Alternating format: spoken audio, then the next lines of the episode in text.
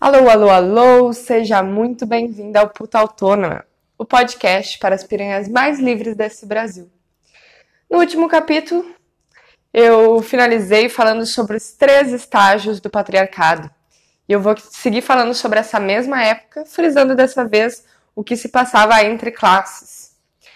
Se a vida das mulheres vinculadas aos senhores feudais era terrível, imagina a das mulheres da classe trabalhadora em função da escassez material mesmo, né? Todas as mulheres, independente de classe, eram atingidas por três proibições fundamentais. 1. Um, não acesso à propriedade. 2. Não acesso à renda. 3. Não acesso à educação. Ou seja, todas elas eram excluídas do espaço de decisão. E observem que essas três proibições já nos dão um norte do que nós mulheres precisamos ter e ser hoje para sermos livres. Ter a nossa propriedade nos nossos nomes, ter nossas próprias fontes de renda e nunca parar de estudar e se desenvolver em termos de conhecimento. No século XIII, os camponeses, por receberem é, aquela injusta troca que faziam com seus senhores feudais que exigiam 90% de todo o plantio e mais impostos inventados por múltiplas razões, onde apenas 10% que sobrava do plantio os camponeses tinham que dividir entre todos os colaboradores das terras comunais. Eles começaram a organizar milhares de rebeliões incendiárias em resistência a essas explorações. Outros ainda, que questionavam os sistemas econômicos e sociais, iam atrás de terras não ocupadas para fazerem a própria vida, criarem um senso de comunidade sem senhor. Esses eram chamados de hereges. Se descobertos, eram capturados e sofriam de morte pública. Nessa mesma época, ocorreu um gelamento da terra novamente, que dificultou muito a agricultura as pessoas começaram a morrer de fome, a ficarem doentes. Isso fez com que a população europeia reduzisse a um terço. Ou seja, só para frisar, dois terços da população europeia morreu. A mão de obra estava escassa e com isso a classe camponesa se fortaleceu muito. Porque se os senhores feudais e a igreja resolvessem matar todos aqueles que não cumpriam as regras, como faziam antes, eles ficariam sem mão de obra.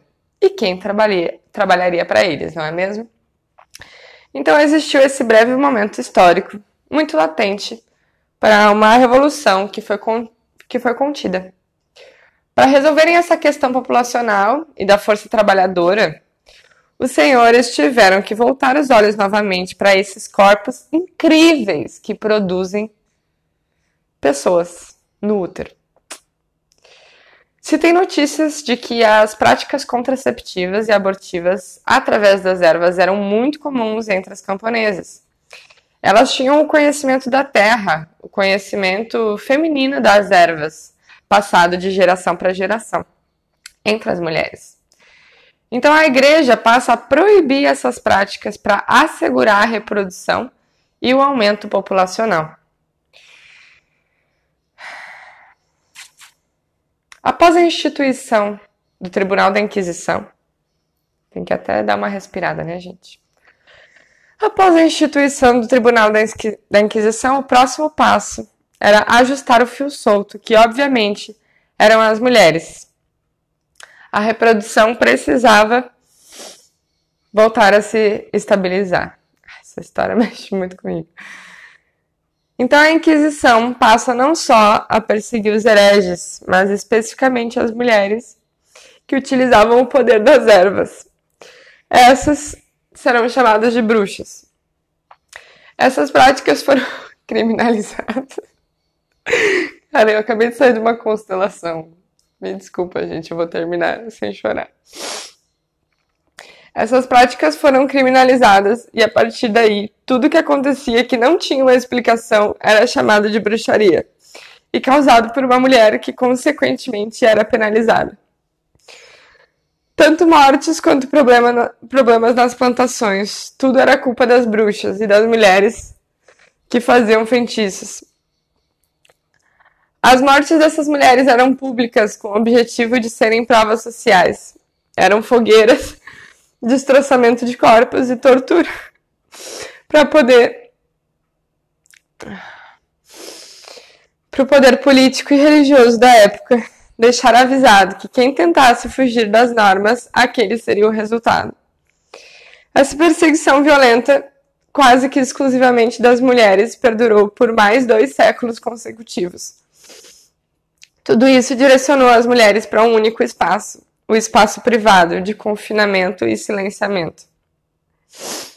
Não se enganem, que parece muito tempo atrás. Até 1919, no século passado,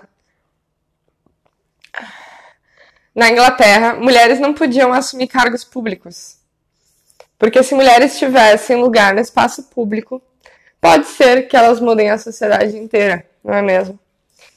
Até 1858, as mulheres eram proibidas de frequentarem o ensino universitário. Depois disso, dentro das universidades como Oxford e Cambridge, foram criadas universidades para mulheres, com o único adendo de que não teriam o mesmo conteúdo que eram ensinados aos homens, ou seja, quando essas mulheres iam ao mercado de trabalho, tinham dificuldade para serem contratadas, pois os empregadores preferiam homens mais preparados. Em 1928, essas mesmas universidades instituíram que apenas um quarto das vagas da universidade seriam destinadas a mulheres, pois na Inglaterra existe um fundo para a educação desde o século XI, financiado pelas famílias ricas, com o fim de proporcionar educação para os homens ingleses.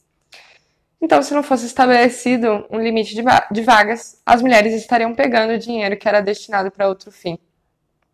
Só em 1956 que todas essas restrições caíram.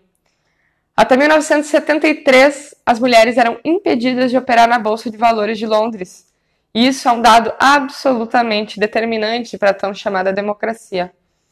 Isso tem conse consequências políticas, jurídicas e de democráticas que a gente sofre até hoje. Muito desse pensamento democrático que ficou para nós é um movimento de saída deficitada. Outros dois elementos vão sofrer transformações para pior: o Instituto da Família e a sexualidade. A sexualidade nunca teve um momento glorioso na história. Ela sempre foi um alvo de repressão. Algo muito importante de ser citado é que nessa época os antigos mitos vão começar a ser reforçados por teorias científicas, também elaborada por homens, sobre os corpos das mulheres.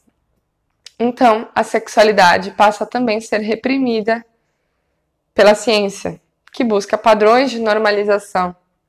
E a todos que não seguem o padrão são classificados como desviantes ou anormais.